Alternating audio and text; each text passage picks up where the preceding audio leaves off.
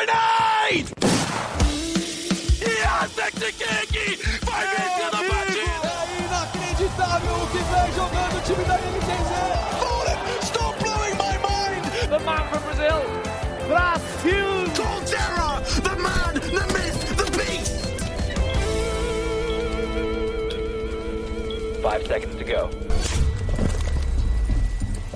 Aí, começando o Early Game, quinta-feira é dia de podcast. Estamos aqui com um programa mais do que especial hoje, com uma presença ilustre. Primeiro, apresentar o pessoal que está sempre com a gente. Eu sou Alessandro Jodar, repórter do Globo Esporte em São Paulo, e estou junto com aquele trio da reportagem da editoria de esportes do Globoesporte.com, o Rodrigo Faber, o Roque Marques e o Xande Teixeira. E com a gente hoje para bater um papo aqui, no Play Hard Bittencourt. Youtuber, 11 milhões de inscritos, isso só no canal principal, né, Play Hard? Isso, só lá no YouTube, 11 milhões no meu canal, né, e agora expandindo aí para outros horizontes. CEO da Loud, que é um dos principais times de Fire do Brasil, no competitivo e também na produção de conteúdo. É um prazer enorme poder falar com você, ter você aqui no Early Game. E eu vou te falar que teu trabalho para resumir esse currículo aí, hein? Como é que você abraça tanta coisa, meu? Primeiramente, obrigado aí pelo convite. É muito legal ver um projeto desse tipo, assim, focado em esportes, trazendo a galera aí que está envolvida né, no cenário para conversar um pouco sobre isso. E estou muito feliz de estar aqui. Muito obrigado, então. É, e, cara, não é, não é tão difícil assim quanto parece. Dá trabalho? Dá. Às vezes eu tô, eu me pego acordado às quatro da manhã, cinco da manhã, resolvendo coisa, resolvo, mas não é, não é tão ruim assim quanto parece, porque, cara, eu gosto muito do que eu faço. Eu, eu trabalho apenas com isso aí desde 2014, né? Produção de conteúdo é, para games no YouTube, nas redes sociais. Antes disso, eu passei até pelo Orkut, cara. Tem 10 anos que eu trabalho com, com conteúdo assim digital. Então, eu escolhi fazer isso, mesmo tendo me formado em ciência da computação. É, eu passei grande parte aí dos do meus últimos anos aí envolvido com esse tipo de trabalho. Então, é meio que um hobby e o trabalho, um lazer, eu, 24 horas do meu dia eu estou envolvido com isso. Então, os projetos vão aparecendo, vão crescendo, as oportunidades vão vindo, a gente vai errando muito, né, e, e arrumando isso para os próximos projetos, e aí acaba que as coisas vão melhorando com o passar do tempo. no Rio de Janeiro está com a gente o Xande Teixeira, respeitando a quarentena bonitinho. Fala, Xande. Fala, Jodar. Bruno, um prazer ter você aqui também, amigo. Eu quero te perguntar o seguinte, Playhard.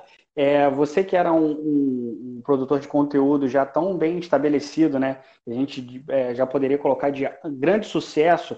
De onde surge a ideia de também investir e também é, é, colocar as suas energias numa equipe de, além de produção de conteúdo, também esportes eletrônicos? É, então, isso é uma pergunta super legal, porque, que nem eu falei, eu comecei no YouTube produzindo conteúdo para jogos mobile em 2014. E naquela época eu comecei a reparar que os jogos mobile estavam crescendo tanto que em algumas partes do mundo, como lá na Ásia, é, já estavam acontecendo torneios grandes, do nível de torneios de esportes tradicionais que acontecem por aqui. E isso me, tipo, me chamou muita atenção. Então eu estava olhando para aquilo e eu ficava pensando, velho, será que um dia vai chegar no Brasil? Será que vai chegar aqui na América Latina é, esse tipo de investimento, esse tipo de estrutura para esportes de jogos de celular? Eu ficava me perguntando isso e fui postergando, fui postergando o trabalho porque até então é, eu via que não tinha tanto potencial assim entrar naquele momento, investir pesado, é, abrir mão do meu tempo na produção de conteúdo do meu canal nisso. Só que, cara, com o tempo, com os novos jogos que foram aparecendo, alguns deles que eu cobri no meu canal, como Clash of Clans, o Clash Royale, que foi um jogo super competitivo que meio que deu pontapé inicial aqui no mercado da América Latina, América do Norte, no competitivo de jogos de celular eu acabei percebendo que, pô, valia a pena entrar nesse mercado de esportes. Tinha, sim, muita, muito potencial, muito investimento para ser feito, só que na minha cabeça eu não tinha experiência necessária, eu não tinha uh, o braço, assim, vamos dizer, para abraçar um projeto corporativo, vamos dizer assim, essa empreitada. Então eu acabei conhecendo nessa jornada assim alguns sócios que tinham exatamente as skills que faltavam para mim para tocar um projeto desse tipo. E eu trouxe ali os meus dois centavos ali, que era a produção de conteúdo, que coincidentemente era uma coisa que quase ninguém estava é, executando com maestria aqui no Brasil e, e, nesse nosso mercado. Então, quando a gente mistura essas duas coisas, é uma fórmula muito poderosa. A gente tem a criação de conteúdo, que eu trago aí anos de bagagem para contar esse storytelling, para saber o que, que dá certo, como fazer dar certo, é, como montar um processo aí de edição que funciona para o YouTube, junto com sócios aí super experientes na área de startups e, e no mundo corporativo. Então, essa combinação toda, é, a gente trouxe o esportes para dar aquela pitada final, né? Porque um canal do YouTube é só um entretenimento, mas quando você mistura com esportes, torcida e coisas desse tipo, acaba virando uma paixão. Então, isso traz muito mais engajamento e muito mais relevância para um projeto de conteúdo, quando você mistura o sentimento de torcedor. É um pouco disso que é o ecossistema assim da Loud, vamos dizer assim. Rodrigo Faber também está com a gente. Faber, é tanta coisa para perguntar, né? Sobre Free Fire, sobre esse lado mais corporativo de negócio. Ansioso para saber o que você vai, é, o que você vai perguntar para o Play Hard aí. Tudo bem? Fala, Jodar, beleza? Bom, primeiramente agradecer aqui a presença ilustre do Play Hard entre a gente. Muito obrigado por ter aceitado o convite. É, minha pergunta é, é, bem em cima disso que você falou, desse ecossistema criado pela Loud, né? De ser uma organização de esportes e ao mesmo tempo ser uma, uma marca, né? Uma, um, uma coisa muito forte na criação de conteúdo. É algo que acho que as organizações de esportes em geral no Brasil quase nenhuma faz, né? Uma, uma criação de conteúdo forte, assim, combinada com o trabalho no cenário competitivo. Eu queria saber de você qual, é, qual a importância que você acha que tem o Free Fire e as características dele, do, do jogo, de, de ser como ele é. Qual é a pitada do Free Fire em toda essa, todo esse ecossistema que a Loud criou? O que, que, que, que você acha que o jogo trouxe de tão especial para vocês para virar o que virou o tamanho da Loud?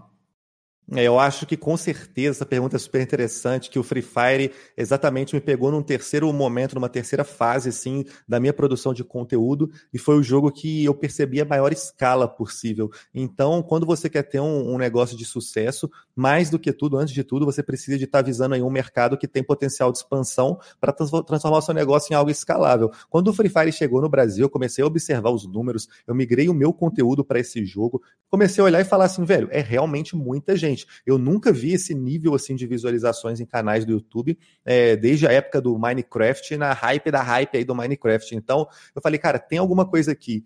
E esse jogo pode sim se tornar um competitivo, esse jogo pode sim ser um produto muito acessível que vai transformar aquele sentimento da galera que até então só assistia esportes para o cara que ele pode assistir, mas ele também pode estar tá se inserindo no cenário depois de um tempo, porque ele tem um celular, ele consegue rodar o Free Fire, consegue treinar em casa, e isso engaja muito mais do que um cara que somente, somente senta para assistir, vamos dizer assim, como por exemplo num no League of Legends, no Counter-Strike, que o cara, querendo ou não, tem que ter um computador ali, que é um tanto quanto caro, né? A situação econômica do país não é muito boa, então o cara se sente um pouco excluído do universo. Por mais que ele goste de games, goste de assistir, ele só tem o dispositivo para assistir, ele não tem o dispositivo muitas vezes para interagir, participar com isso e se ver aonde os ídolos e heróis deles estão presentes hoje. Então eu acho que o Free Fire chegou para mudar isso, deu a escala, deu a relevância para o público mobile, que é o maior do Brasil hoje, entrar nesse, nesse nicho aí e dar esse boom assim no projeto.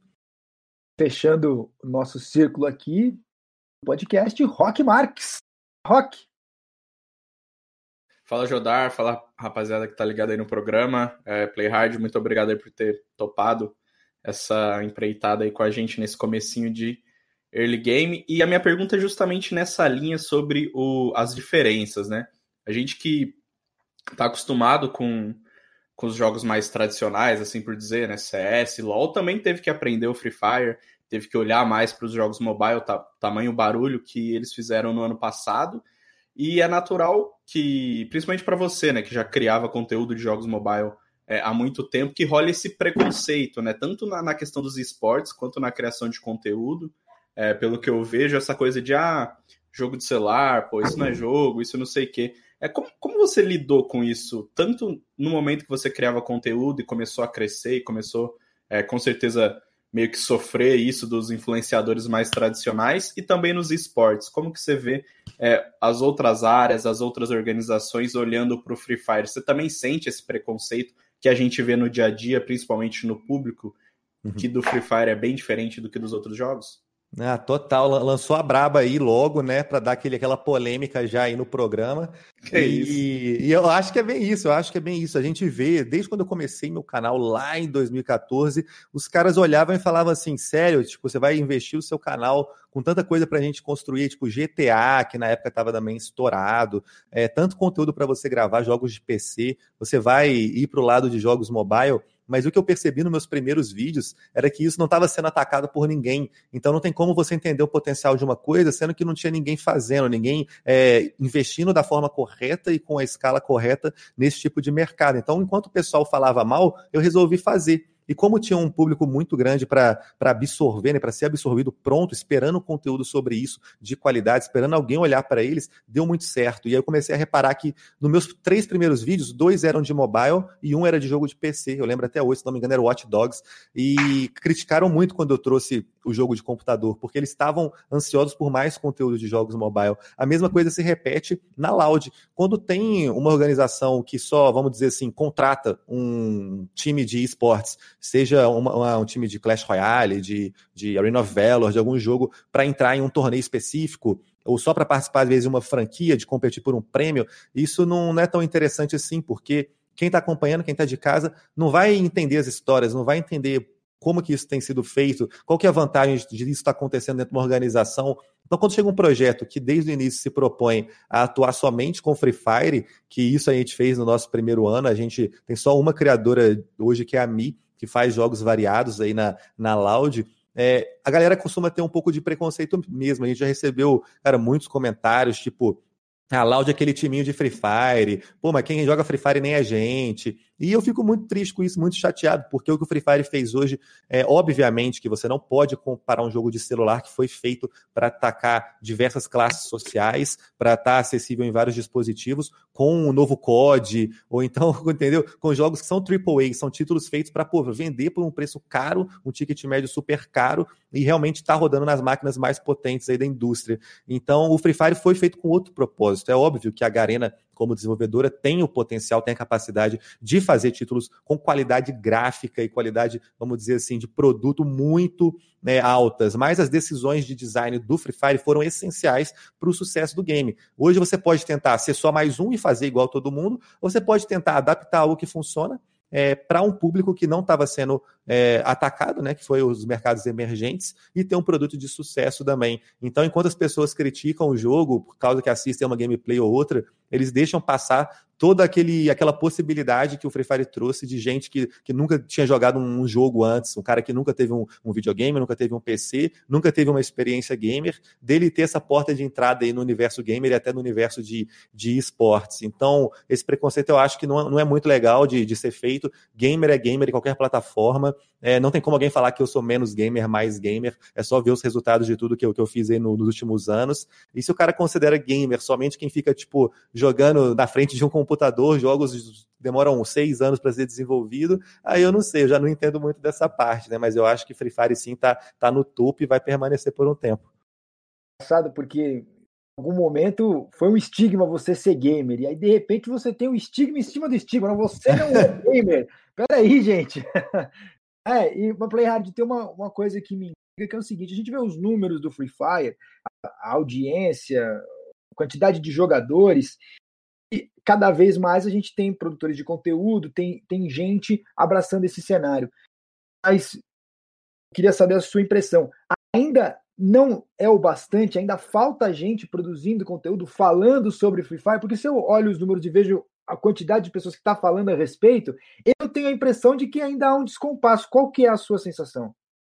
É, eu acho que é muito interessante ver como que o Free Fire funcionou no Brasil, como que ele foi lançado que nem eu falei, ele deu essa porta de entrada para pessoas que nunca tinham conseguido jogar nada, é, jogarem o seu primeiro jogo, jogarem com amigos, multiplayer, conversando por voz. É uma experiência que a gente que já está assim, já é mais antigo, vamos dizer assim, na indústria, já teve. E lembra como isso era legal lá atrás, quando a gente jogava um CS 1.5, é, um Dota. A gente jogava isso com nossos amigos e tinha essa experiência, esse relacionamento muito interessante. Mas não só isso. O Free Fire fez uma coisa que eu acredito que nenhum outro jogo tenha feito no Brasil. Ele trouxe a possibilidade dessas pessoas que nunca tinham tido uma oportunidade com um jogo é, de se destacarem para um mercado de criação de conteúdo também. Então, o cara que, que mal podia jogar antes, hoje ele pode, em um, dois anos, ter números aí estratosféricos e ganhar realmente muito dinheiro, ter muita relevância no cenário com esse jogo. Então, é, é a democratização da produção de conteúdo. Você não pode querer limitar as pessoas a serem jogadores do jogo X, Y, Z é, e, não, e não aceitar que o Free Fire chegou aí para mudar isso, chegou aí para dar uma oportunidade, abrir uma porta que os criadores de conteúdo não tinham antes. Eu posso jogar no celular, eu posso editar meu vídeo no celular, gravar com a câmera frontal do celular, posso ligar um fone de ouvido, gravar minha voz com uma qualidade muito boa, meu vídeo sobe para o YouTube por, pela 4G ou pela Wi-Fi e isso fica bem tranquilo. Isso é, é, bem, é bem natural de fazer isso. Todo mundo, todo jovem hoje sabe fazer isso pelo celular. Então, escala é uma escala muito grande para a produção de conteúdo e um próximo passo que, que o Brasil conseguiu entender aí depois do sucesso do Free Fire, com certeza. Eu acho que sim, é, poderiam existir mais times investindo no Free Fire de uma forma, vamos dizer assim, mais pesada, poderiam existir mais criadores de conteúdo independentes, poderiam existir mais criadores que às vezes têm esse preconceito de trazer o Free Fire no canal, que também co cobrem Battle Royale e não querem tomar hate de jogar o Free Fire uma vez ou outra, e eles perdem muito nisso, eles poderiam estar atacando dois públicos diferentes ao invés de um público mais nichado às vezes, mas isso daí só o tempo vai dizer, né, eu acho que a proporção, assim, o Free Fire tem muitos produtores gigantes de conteúdo, é, muitos jovens estão começando na carreira e conseguindo, vamos dizer assim, não se tornam celebridades da internet, mas eles conseguem ter um canal relevante ali de 100 mil, 200 mil inscritos, querendo ou não, com a quantidade de visualizações e alguns patrocínios, você consegue se manter com isso, viver disso, viver do seu sonho. Então, eu acho que o Free Fire ainda, mesmo que tenha um descompasso, óbvio, são milhões e milhões de jogadores, criadores de conteúdo nem tanto, mas já tem muita gente que consegue ter um canal, vamos dizer assim, né, iniciante e consegue ser muito feliz com isso. Playhard, agora a gente falou bastante do jogo, né, das tuas impressões que sempre parecem dois passos à frente do tempo que a gente está vivendo, né? Você tem uma visão estratégica, uma visão comercial muito feliz do, do, do, que é o Free Fire e consegue sempre se antecipar e por isso a Loud é o sucesso que é hoje. Falando um pouquinho sobre o competitivo, né? A gente teve um, a gente teve um boom do Free Fire é, no ano passado e com esse ano seria o ano de consolidação do Free Fire, né? Mas ele, estou falando competitivo da LBFF e a gente teve alguns problemas de percurso, né? O primeiro com a enchente em São Paulo, que acabou agravando, é, agravando bastante os estudos, os estúdios do Free Fire com bastante danos estruturais, e agora a pandemia do coronavírus, que acabou cancelando a segunda etapa do, da LBFF. Eu tive umas informações de que a LBFF estava, é, depois do cancelamento, discutindo uma possível volta do torneio, que eles ainda não estavam satisfeitos porque não haviam esgotado todas as possibilidades uma vez que a Riot e também outros torneios como o CBCS, o próprio Clutch do, de, de CS, estão conseguindo é, fazer os seus campeonatos, ainda que seja de modo remoto ou em outras alternativas. E o Free Fire não conseguiu é, chegar nesse ponto de fazer uma competição online. De alguma forma, frustra vocês essa não realização do segundo split, justamente nesse momento de consolidação da LBFF, ou os clubes, ou os clubes e vocês que estão ali nos bastidores entenderam bem o recado da Garena e realmente estão focados agora no terceiro split? Então, é, pela Loud em si, assim, o cancelamento, o não cancelamento da LBFF, novos torneios, isso não impacta diretamente no nosso modelo assim, de negócios. A gente sabe que, que hoje games é digital, a gente tem que estar presente no digital. Uma, uma coisa que poderia impactar muito é se a internet um dia parar de funcionar ou se, se a gente perder algum servidor assim, de alguma plataforma de conteúdo, mas a questão do competitivo do Free Fire no Brasil hoje, é, a LBFF sendo cancelada, obviamente, por motivos de força maior, né? Eles não decidiram fazer isso como Garena. É, eles querem manter a qualidade da, da, produção do torneio, né? Então, às vezes, fazer online só por fazer não pode ser que não seja a melhor opção. Alguém que vem de um histórico tão grande assim de resultados bons de transmissões ao vivo como Free Fire, tentar migrar isso para um formato que talvez não engaje tanto, é, talvez não seja a melhor opção. Eles estão estudando possibilidades. É, a, a, informação que eu tenho é bem parecida com a que você tem aí, que foi divulgada na, nas redes, né, nos veículos de comunicação. Mas o que eu vejo como principal problema disso é que você cancelando o único torneio oficial de Free Fire do Brasil, assim, que está acontecendo três vezes ao ano, né, com os três splits da LBFF, você acaba deixando na mão muitos times muitas organizações que às vezes estão se estruturando financeiramente, estão montando um planejamento, tirando dinheiro de um lugar aí para colocar aqui no Free Fire, e esse tipo de cancelamento e de atraso prejudica muito, porque a gente sabe que quando fala de Free Fire hoje, você tem que trazer staff, tem que ter uma, uma game house para o pessoal treinar junto, que é um modelo que tem funcionado muito, tem que investir em aparelhos que hoje, para o competitivo, são aparelhos caros, que tem que ter um desempenho alto, todo equipamento, toda estrutura necessária para rodar um time. E como o Free Fire está bem no início, bem no estágio inicial do competitivo, você cancelar é o único split que teria no meio do ano, o único campeonato, ainda mais nessa fase de corona, onde muitos patrocínios caem,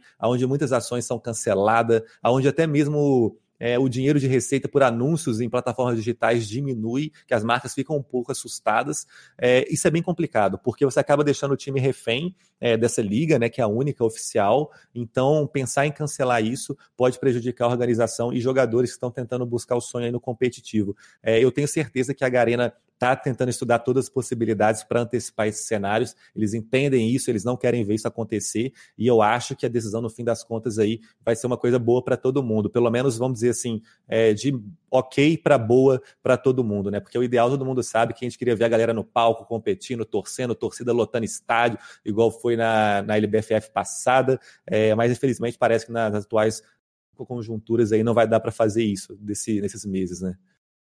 É, eu procurei, é importante ouvir isso do, do dirigente também, o lado do, do, dirigente que também é impactado. Eu procurei a Garena para saber sobre o cancelamento e sobre essas informações que eu obtive nos bastidores de que havia uma conversa para um, uma possível reversão do cancelamento do segundo split.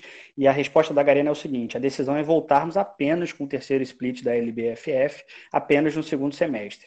É, eles estão focados agora nos campeonatos que podem ser realizados totalmente online, que não fazem parte da LBFF, como o Rei do Solo e a Treta dos Streamers, que estão sendo transmitidos na Boiá e no YouTube. Essa é a visão da Garena neste momento. Enfim, fica a única desenvolvedora a não conseguir estabelecer os seus campeonatos aqui no Brasil, entre as grandes, com torneios realizados totalmente é, offline. O público perde muito, né? Eu acho que o público perde muito de não ter um campeonato oficial. Por mais que sejam legais esses eventos assim, não oficiais, como o Rei do Solo, Treta dos Streamers, que são eventos mais de comunidade é, produzidos pela Garena. É, a galera quer ver a competição, a galera quer ver o título, a galera quer ver os heróis sendo construídos, as histórias sendo contadas. E esses dois meses parados acabam que prejudica muito essa história toda do, do competitivo de Free Fire. Mas na minha opinião, assim, talvez seja um tempo também para estruturar, né? Usar esses meses, caso seja cancelado, para realmente pensar em o que, que pode ser adaptado para os próximos splits, para como que os times que às vezes estão na, na afobação de ter um split logo na sequência do outro, né? O segundo bem próximo do primeiro, conseguirem se organizar, verem os erros que tiveram no primeiro split, né? Que a gente está fazendo isso e tentando treinar, tentando se adaptar, achar um modelo que funciona tanto na quarentena quanto fora da quarentena e melhorar o desempenho do time, né? Então é até um, umas férias forçadas, assim, vamos dizer assim, todo mundo botar ordem na casa. É, a gente fala muito do, do aspecto democrático do, do, Free Fire, né? De ser um jogo muito acessível, é, principalmente para o celular, o fato de, de o celular não depender de grandes requisitos para para rodar e etc. Então acaba ampliando aí a, a, gama de jogadores. A gente cobrindo o cenário de esporte eletrônico, uma, uma coisa que a gente sente muito é que cada vez mais é, o Free Fire fez com que os esportes chegassem a lugares que é, muitas vezes eles, ele ainda não chegava no Brasil, um país de, de dimensões continentais e que obviamente tem diferentes condições em diferentes estados e regiões. É, hoje, principalmente na região norte, né, a gente vê iniciativas de clubes, clubes de futebol de lá entrando nos esportes, que era uma coisa até inimaginável para jogos de computador por conta do ping, etc., as limitações de internet. É, eu queria perguntar se você, é, da parte da Loud, você sente isso também, é, uma grande democratização em relação à, à fanbase, muita gente vindo de todas as regiões do Brasil de fato, e não de, das regiões é, mais desenvolvidas por conta disso, por conta do Free Fire ter de fato democratizado essa relação entre o esporte e os fãs e os jogadores casuais também?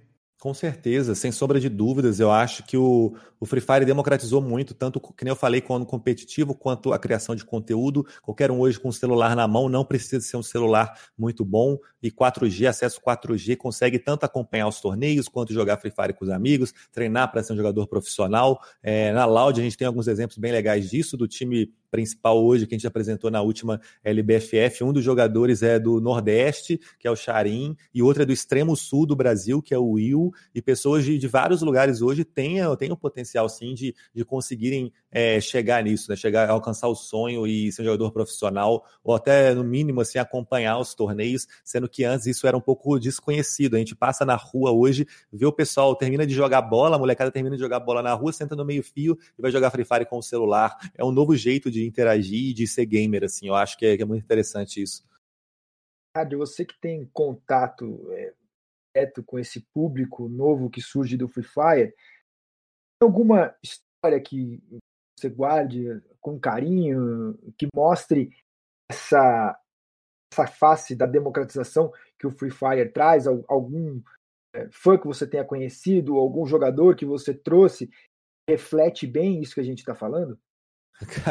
Nossa, aí a gente consegue estender no mínimo mais uma hora se começar a listar tudo, mas tem casos muito interessantes, cara. Na, própria Loud, é, eu peguei os jogadores assim, comecei a, a, conversar com eles e a realidade era totalmente diferente. A gente tem casos aí do Mob, o Mob morava numa, numa região bem de baixa renda assim do Rio de Janeiro e ele tinha condições bem difíceis assim de vida. Na primeira viagem que a gente foi, para a Loud para gravar o vídeo de lançamento da Loud. Eu lembro até hoje que o Mob tinha dito que, pô, tipo, tava com fome porque ele tinha saído da região que ele morava lá no Rio cedo e tava sem grana para comprar comida. A gente tinha pagado a passagem, mas a gente não tinha lembrado, tipo assim, ah, existe a possibilidade dele não ter o dinheiro para lanchar no caminho e tudo mais. Então a gente entendeu que era diferente da realidade que eu estava inserido no momento, né? A mesma coisa com o Will, que o Will ele é um cara que é novo, 20 e poucos anos, 21 anos, 22, e tem um filho, cara, de três anos, e ele era assistente de, de obras. Ele trabalhava,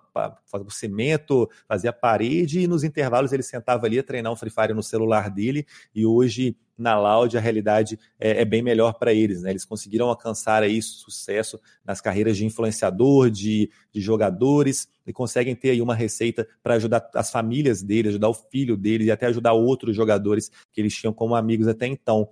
Do lado dos seguidores, não, não é muito diferente também. É uma coisa que eu reparei muito aqui desde quando eu criei a Loud e consegui contar essa história de que, pô, você pode acreditar no seu sonho sim, independentemente de onde você vem, de quem você é, para conseguir sucesso numa carreira que você ama. Eu comecei a receber muitas e muitas mensagens falando isso, falando assim, putz, o meu sonho hoje seria fazer parte de algo como a Loud trabalho duro todos os dias para isso. É, eu sei que eu vou conseguir um dia, eu vou ser jogador profissional de Free Fire, sendo que antes, quando eu criava conteúdos de jogos de celular somente pelo entretenimento, assim, vamos dizer, sem esse, esse lado de, do competitivo e de ser realmente uma profissão, sem destacar muito isso. Eu recebi alguns, mas não eram tantos. Então, hoje, o que me impressiona mais não é um caso ou outro, é a quantidade de casos, a quantidade de pessoas que aproximam de mim todos os dias para mandar esse tipo de comentário. Isso me deixa muito satisfeito, poder motivar os outros, poder ser inspiração de alguém que está te assistindo e acha que tipo, você realmente está fazendo a coisa certa. Para mim, aí é o melhor resultado que eu posso ter do meu trabalho. E Playhard, uma coisa interessante do Free Fire que eu acho que é, é até uma particularidade do jogo, a gente vê o quão próximos os jogadores são de influenciadores, jogadores ao mesmo tempo, o cara streama, é, isso não altera a rotina dele de treino, a própria Loud é um exemplo, é, tem a sua, os jogadores têm é, bons resultados e os, os influenciadores é, também têm grandes números, você consegue administrar ali as duas áreas, né? É, você acha que o nível do Free Fire do Brasil, que está aumentando, a gente tem é, agora as três divisões da, da LBFF, a gente tem uma competição presencial, com, com essa aproximação assim do Free Fire com o esporte tradicional, você acha que os caminhos vão começar a se separar mais? Você vai ter que escolher entre ser um jogador profissional e entre ser um influenciador, ou você acha que por um tempo os jogadores vão conseguir ainda manter essa meio que vida dupla? É, eu tenho certeza que isso vai acontecer, que a separação vai acontecer cada vez mais, vai acontecer unir não só esportes, como esportes tradicionais. Não é fácil você querer ser o melhor do mundo em uma coisa e estar competindo com pessoas que passam o dia inteiro se dedicando para ser o melhor do mundo naquela coisa, enquanto você está gastando tempo com outras é, coisas também, né? Para repetir mais uma vez. É, então, na Loud, a gente acabou percebendo isso bem no início, porque no início, para mim, era óbvio que eu queria focar conteúdo, que eu queria ter o lado é, do entretenimento, além do lado do competitivo. Então, os jogadores eram influenciadores ao mesmo tempo e deu muito errado, porque já naquela época é, os outros times não estavam querendo saber de conteúdo, mas eles estavam se treinando e desenvolvendo estratégias aí todos os dias. Acabou que chegou na hora é, dos torneios, eles tinham um resultado melhor. Então a gente acabou se separando. Ah, o cara agora ele é jogador profissional e o cara agora ele é influenciador, isso é separado. Mas na Loud, como tem todo esse ecossistema, é, é bem específico o caso da Loud, porque tem esse ecossistema, tem é, essa esse crescimento orgânico que não depende necessariamente do cara estar tá envolvido em gravações sempre. Os jogadores profissionais hoje da Loud, eles têm uma rotina de treino muito puxada,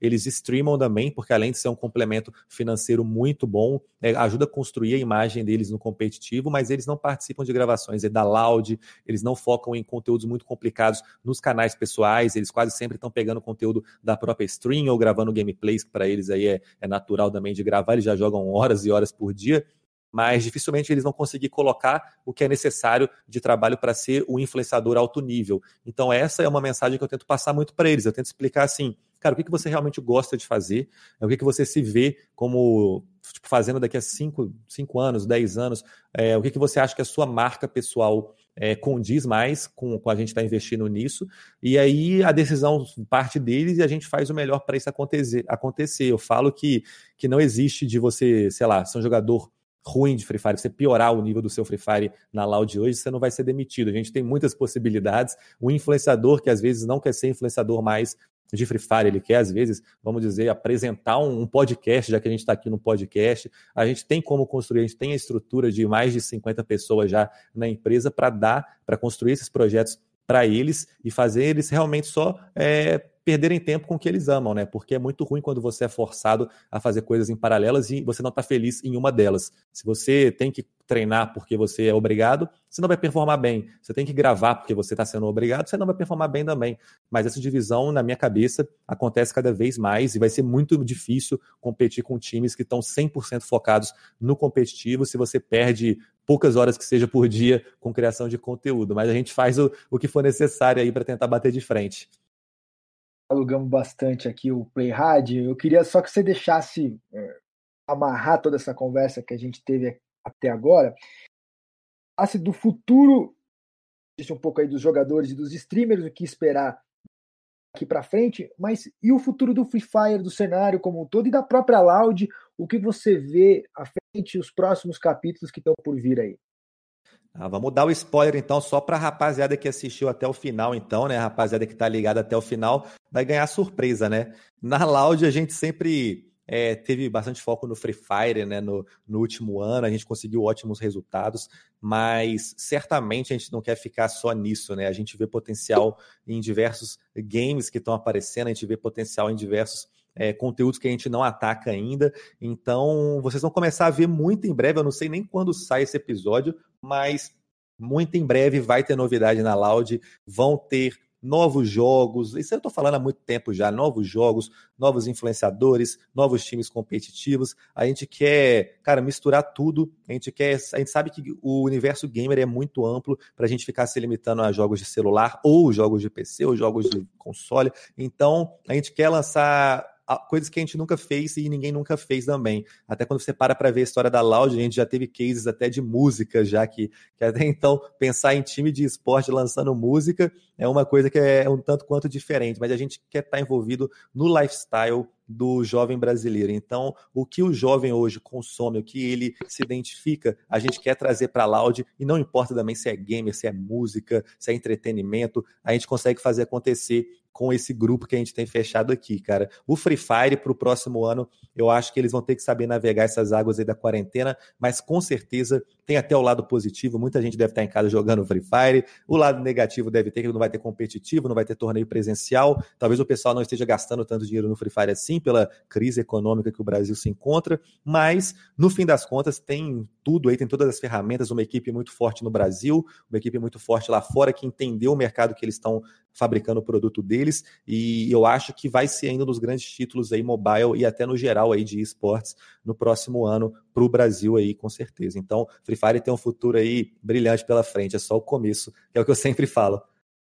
e loud, que em inglês quer dizer som alto, volume alto, vai continuar fazendo barulho, hein? Mais barulho ainda, rapaz. Que legal, Playhard. Feliz aí de saber, então, que a gente ainda vai ouvir falar bastante da Loud. E na certa que ainda vamos falar muito com você. Obrigado pela presença aí, pra galera que tá acompanhando até agora. Toda quinta-feira tem o Early Game. Eu vou me despedir do Playhard e a gente segue conversando aqui, trocando ideia, eu, o Xande, o Fábio e o Rock, até para tentar absorver tudo de bacana que o Playhard falou com a gente aqui. Obrigado, Playhard, valeu, viu? Pô, valeu, pessoal. Obrigado pelo convite aí. Boa sorte aí no projeto, muito legal. É, certamente você está acompanhando aí muita informação de qualidade. E valeu todo mundo que assistiu também. Tamo junto, rapaziada. Valeu, fui. E aí, Xande, o que dá para tirar dessa conversa que a gente teve com o Playhard? Dá para tirar que é um, é um gestor, além de tudo, né? Um cara que tem que é muito forte na criação de conteúdo e às vezes a gente tem a visão dele apenas é, jogando os games, né? E até falando uma linguagem para um público mais infantil, mas como, como tem noção de mercado play hard e como tem conseguido, eu falei isso na pergunta com ele, como tem conseguido estar dois passos à frente, né? E a Loud é esse caso, ele deixou aí um spoiler para a gente de de continuar investindo para os próximos anos em até outros games, então aí fica uma expectativa para saber que, em que ponto a Loud vai, vai investir, mas eu, eu apostaria que a Loud sempre vai estar atrelada, e aí é um DNA da história da organização, né, naquilo que realmente reverte em produção de conteúdo. Um game que necessariamente é muito forte nos esportes, mas que não tem uma relevância muito grande na produção de conteúdo, eu acho que nesse momento a Loud pode deixar em segundo plano. E também muito interessante a resposta que ele deu sobre o cancelamento da segunda edição da LBFF, que é justamente o que eu também acredito, que é no momento de consolidação, no momento de, de crescimento do Free Fire, esse cancelamento ele é muito desgastante para o crescimento do Free Fire aqui no Brasil. Uma coisa que o Playhard não falou, mas que é uma opinião minha, eu acho que a Garena acaba saindo muito atrás das suas concorrentes diretas, que é a BBL, CBCS e também a Riot Games, foi a única que não conseguiu uma solução para fazer os seus campeonatos online e certamente os patrocinadores é, não devem estar satisfeitos com isso e isso pode se refletir nos contratos futuros para você ver o tamanho da diferença que uma pessoa alia visão de negócios interessante e ao mesmo tempo é, um tato é, com o público, um, um contato forte com a matéria-prima, com o jogo em si, como essa pessoa pode fazer a diferença. Não vamos perder de vista que o Playhard tem 11 milhões de inscritos no canal dele no YouTube. Então, ele ajuda a divulgar o Free Fire como? A proporção do sucesso do Free Fire também não está, de certa forma, atrelada a essa produção de conteúdo e a toda a rede que ele criou através da Loud. E a gente traçar paralelo em outros games, pegar uma, um Fallen da vida, o que seria do CS Brasil se não fosse o Fallen. Então, acho que a gente, é, ao mesmo tempo que você tem essa questão que o Xande levantou da Garena, que pode, de repente, é, nesse momento não estar. Tá agindo da melhor maneira possível para manter o, cenário pulsante, você tem gente dando combustível e alimentando o negócio por outros meios, por meios alternativos e que fazem o Free Fire ainda se manter relevante e no topo, mesmo sem um campeonato rolando. Acha, Fábio? É, o que eu acho que fica muito dessa da, da lição que o, o Play passa para a gente e o, o, caso da Loud especificamente desse boom é, com o Free Fire. É lógico que o jogo tem as particularidades dele e o fato de ser democrático do ponto de vista de você precisar só de um, um celular ali que não, não seja tão caro e o jogo ser, ter uma curva de aprendizado tranquila também, não ser é, complicado, cheio de enfim, coisas a serem aprendidas, elementos diferentes. É, é um jogo que acaba, acaba sendo fácil ali, acessível em qualquer momento. O cara tá na pausa do almoço, tá jogando, como ele deu o exemplo aí de jogadores que. É, a gente tem, inclusive, muitos relatos de jogadores que viraram profissionais é, jogando Free Fire nas horas livres, ali como uma distração. Tá com o celular na mão, joga uma partida, é uma coisa rápida.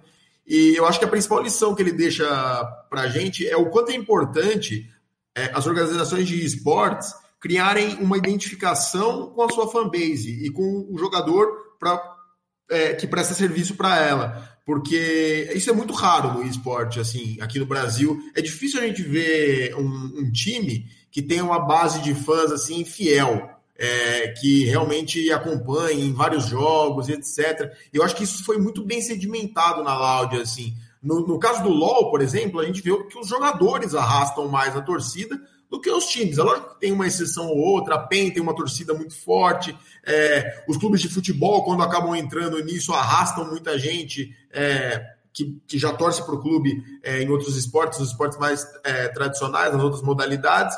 Mas acho que ele deixa essa lição do quanto é importante você criar a identificação e esse, esse triângulo entre organização, fãs e jogadores. Porque o cara criou uma marca. A, a, a Loud hoje ela é conhecida é, pelos fãs como uma marca. Tem uma, o próprio Faz o L, que eles brincam sempre. E os jogadores, é, de certa forma, os caras têm orgulho de vestir a camisa da organização e de dizer que eles são da Loud, porque eles veem o trabalho sério que é feito, como a organização funciona.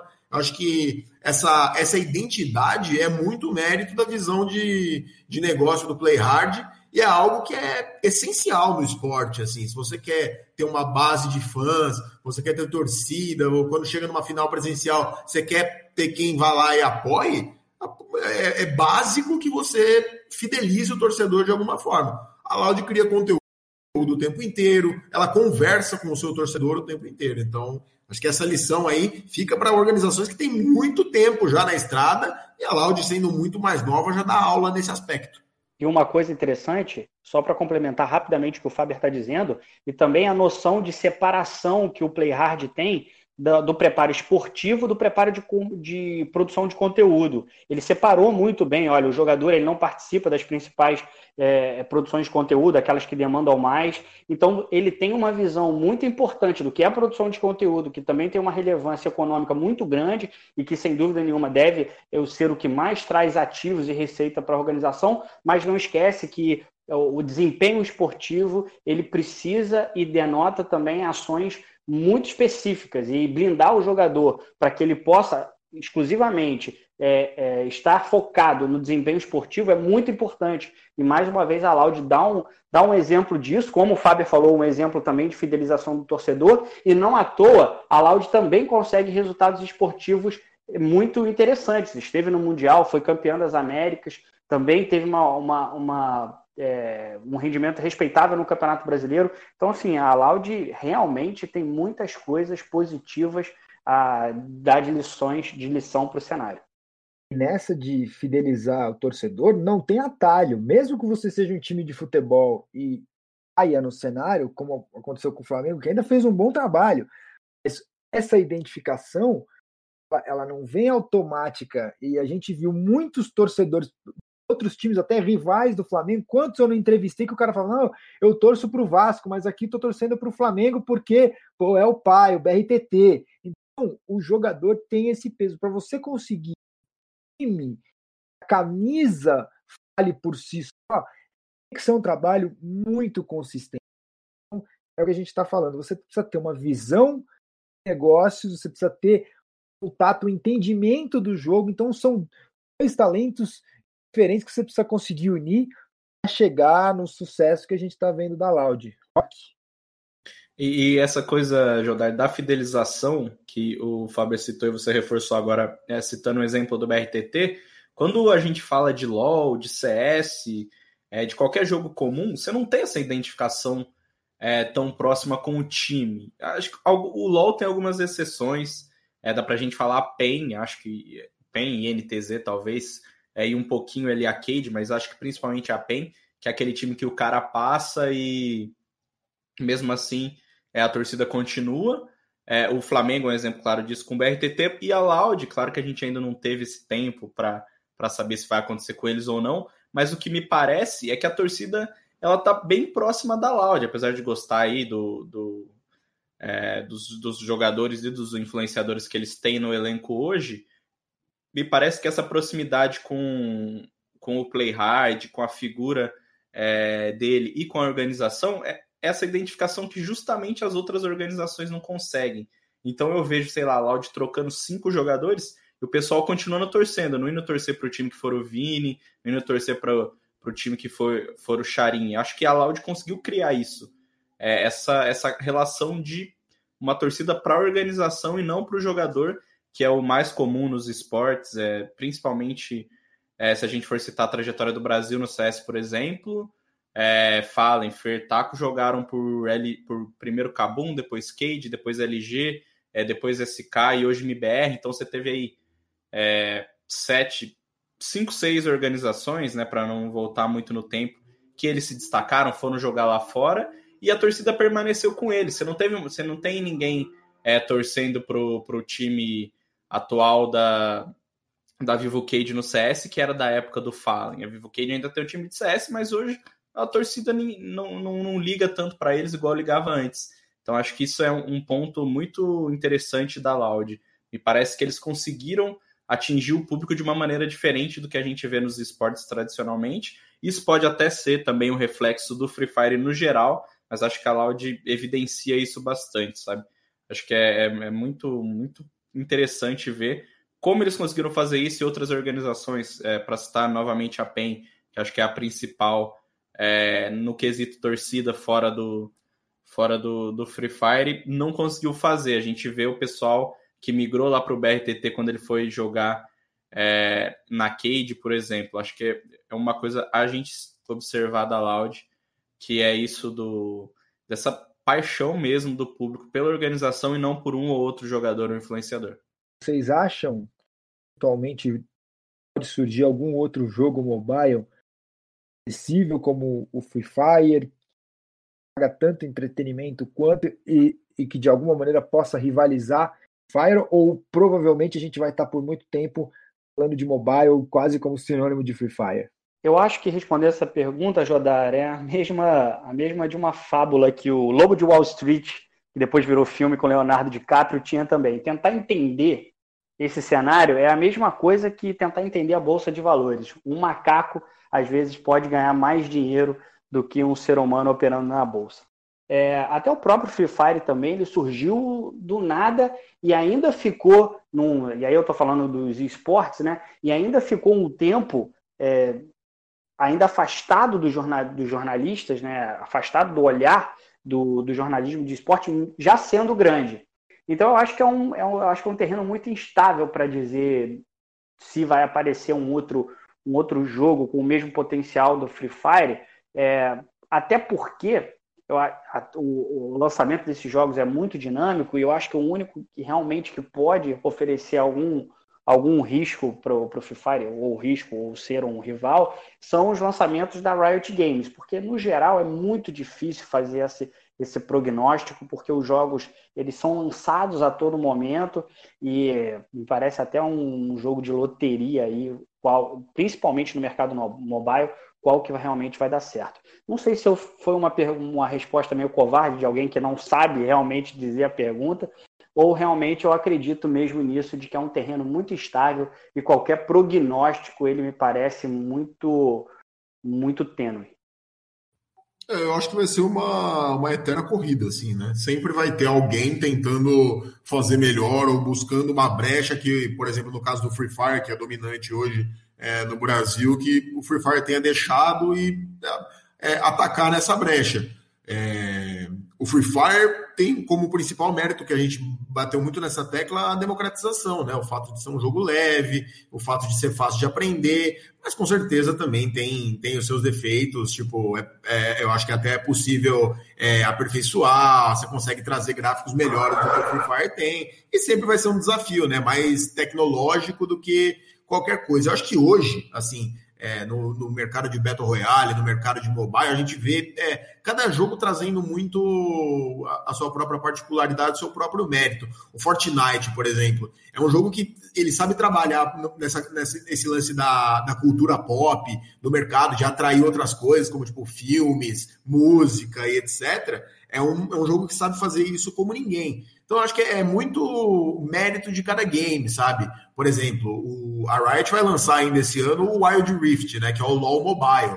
Como, como será que vai chegar esse jogo? Qual vai ser o impacto dele? É, o mercado do League of Legends, a gente pode ver o tamanho dele, não só no Brasil, mas no mundo, né? E como isso vai impactar é, as pessoas que jogam no celular? Será que ele vai ter um público semelhante do LoL? Ou será que ele vai atrair novos públicos? Então a gente sempre fica nesses, nesses questionamentos. Assim, acho que é um mercado muito dinâmico, é difícil da gente, a gente prever. O Free Fire é um fenômeno pelo pouco tempo de, de idade que tem, né? Um jogo que surgiu aí há pouquíssimos anos e explodiu tão rápido e principalmente aqui no Brasil tem esse mérito de ter se espalhado é, literalmente pelo Brasil inteiro. Então, é, acho que é muito difícil responder essa pergunta.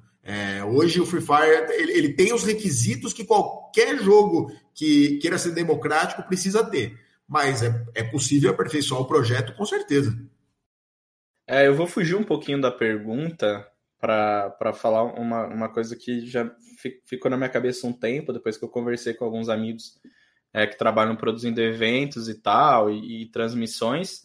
E eu perguntei a mesma coisa, mas pô, do mesmo jeito que o Free Fire chegou gigante é, e tomou uma parcela, não pode cair, porque jogos mobile tendem a ser passageiros, né? A gente não fica muito tempo é, vendo criação de conteúdo e tal sobre jogos mobile como a gente vê de jogos de PC. E um, um desses caras me falou uma coisa bem interessante. Ele falou assim, cara, é, hoje vamos supor que o Free Fire comece a cair e vai caindo, vai caindo, vai caindo.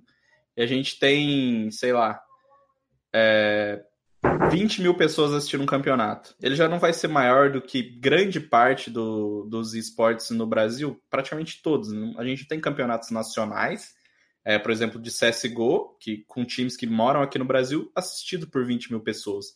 Então o Free Fire está lá em cima com um milhão e acho que mesmo que ele comece a perder espaço para outros jogos, ele ainda vai ser muito grande por muito tempo. Então acho que é uma coisa interessante a gente observar. É, o Free Fire, para sumir completamente ou para cair, ele vai precisar de muito tempo. Vou até admitir, a pergunta era mesmo cretina, era um pouco uma pegadinha, porque basta a gente olhar os esportes tradicionais, né? É a mesma coisa que você dizer, ah, futebol um dia vai deixar de ser tão popular quanto futebol, quanto é hoje, na verdade ser, mas eh, até ele virar botia, entendeu? Vai passar quantas gerações? E, os esportes coexistem. Você tem o público do basquete, você tem o público do futebol, você tem o público do vôlei, e por, menor que seja, tem gente ali assistindo, tem gente acompanhando. O, que a gente às vezes volte, volte sempre os olhares para aquilo que é mais bombado no momento. A verdade é que os esportes como em outras modalidades, igual eu falei, acho que espalham de maneira que todos vão encontrar o seu, o seu nicho, a sua galera, se eles tiverem é, é, a sua simpatia, tiverem o, o seu, seu entretenimento. O cara que vai gostar do Civilization, do Age of Empires, que vai gostar daquele é, jogo de cobrinha que só ele e os amigos jogam, e se existe ali um potencial de mercado, vai é, prosperar. Jodar, posso só, só complementar isso que você está falando, que eu acho muito interessante mesmo no que você pontuou sobre até os esportes tradicionais. A gente tende, e a história é algo que se movimenta o tempo inteiro, né? Ela nunca, nunca é estática, a história não é estática. E a gente tende a olhar o normal, e nesse momento que a gente está nesse meio dessa pandemia do coronavírus, a gente está discutindo sobre o novo normal, né? E a gente tende a achar que o nosso recorte de vida é o normal da, da, da humanidade, né? Sendo que ela viveu outros cenários, em outros panoramas históricos. E aí eu vou colocar o que eu falava muito sobre quando o Flamengo entrou nos esportes eletrônicos. O Flamengo, quando foi fundado, e outros clubes aqui do Rio de Janeiro, ele não foi fundado para ser um clube de futebol, ele foi fundado para ser um clube de regatas. E imagine se nós chegássemos para aqueles atletas que praticavam os campeonatos de os campeonatos de regatas aqui no Rio de Janeiro e falasse para eles que, olha, o clube que vocês estão fundando vai ter um momento que ele não vai falar mais de remo, ele vai falar sobre futebol, ele vai ser um clube 100% de futebol praticamente. Certamente esses atletas nos chamariam de, nos chamariam de malucos. Quem sabe daqui uns tempos também grandes clubes de futebol podem, não estou dizendo que isso vai acontecer, até porque essa mudança de rumo é muito mais radical, mas é impossível a gente dizer que esses grandes clubes daqui a 100, 150 anos podem não estar falando mais de futebol ou quem sabe falando exclusivamente de esportes eletrônicos. Eu acho que é essa mesma regra que se aplica a novos games, o que virá pela frente, realmente a história, e nesse momento geracional que vivemos, de avanços tecnológicos em muito grandes em muito pouco tempo, é muito difícil fazer esses prognósticos. Xande, nem precisa ir tão longe. Já imaginou chegar em 2015, conversar com o cara lá de Petrópolis e falar assim para ele, viu? Você daqui cinco anos vai ser referência no jornalismo de esportes eletrônicos e games. Eu, esse jornalista hipotético, falar: o quê? Jamais. Eu, Xande Teixeira, e esportes, nem sei o que é isso. Jamais, jamais. Eu chamaria outra pessoa de maluco. E ela adicionaria o seguinte, ó. E você vai estar tá gravando o podcast dentro da sua casa, porque todo mundo está em quarentena, porque um, um vírus colocou a humanidade de joelhos. Realmente a história ela nos prega, nos prega peças mesmo. Faber Rock, temos aí considerações finais, então, para encerrar esse early game? Bom, acho que a, a, consideração final que fica é o quanto é importante a, a interação entre as diferentes modalidades do, do esporte eletrônico. Eu acho que o Free Fire, apesar de novo, tem muito a ensinar é, em diversos aspectos aí, como a gente já abordou no, no, no case da Loud, que é, foi muito feliz em, em várias questões na criação de conteúdo, nessa criação de identidade. E acho que isso, mesmo o Free Fire sendo tão novo é, no cenário, ele já, já tem muito a ensinar a outros games, assim como também é, a Garena tem a absorver das, das grandes produtoras e na construção do cenário competitivo. Acho que todo mundo é, tem, tem que se ensinar, tem que estar disposto a aprender. É óbvio que vai, sempre vai haver uma rivalidade né, entre entre diferentes games, principalmente se o game for do mesmo estilo, no caso do, do Free Fire aí, é, combatendo no mobile e no, no, no, Battle Royale. Mas acho que quanto mais quanto mais diálogo haver, e a gente tem bastante disso no Brasil, assim, é, algumas produtoras que conversam muito, a gente nos bastidores a gente vê, por exemplo, a Riot e a, a Ubisoft sempre trocando figurinhas em relação ao, ao cenário de, de League of Legends e de Rainbow Six Siege é, os, os, diretores se conversam, veem o que funciona para um, o que não funciona para outro. Eu acho que essa interação é muito importante e vejo, vejo o esporte eletrônico com uma, uma cabeça aberta nesse sentido. Acho que essa é a, a grande lição que fica. Para a galerinha que está começando aí e se interessa por esportes, às vezes não curte o Free Fire, mas é abrir o olho para as boas práticas dos outros cenários e você pode trazer isso para aquele game que você gosta tá com nada, se não ajuda em porcaria nenhuma você só ficar apontando o dedo, criticando, menosprezando o game do outro, o esporte do outro. Para você mesmo crescer, é muito melhor estar tá aberto para enxergar o que está acontecendo de legal no vizinho e tentar você adaptar para sua realidade. Acho que isso o que você falou, Fábio, é um recado muito importante. Rock.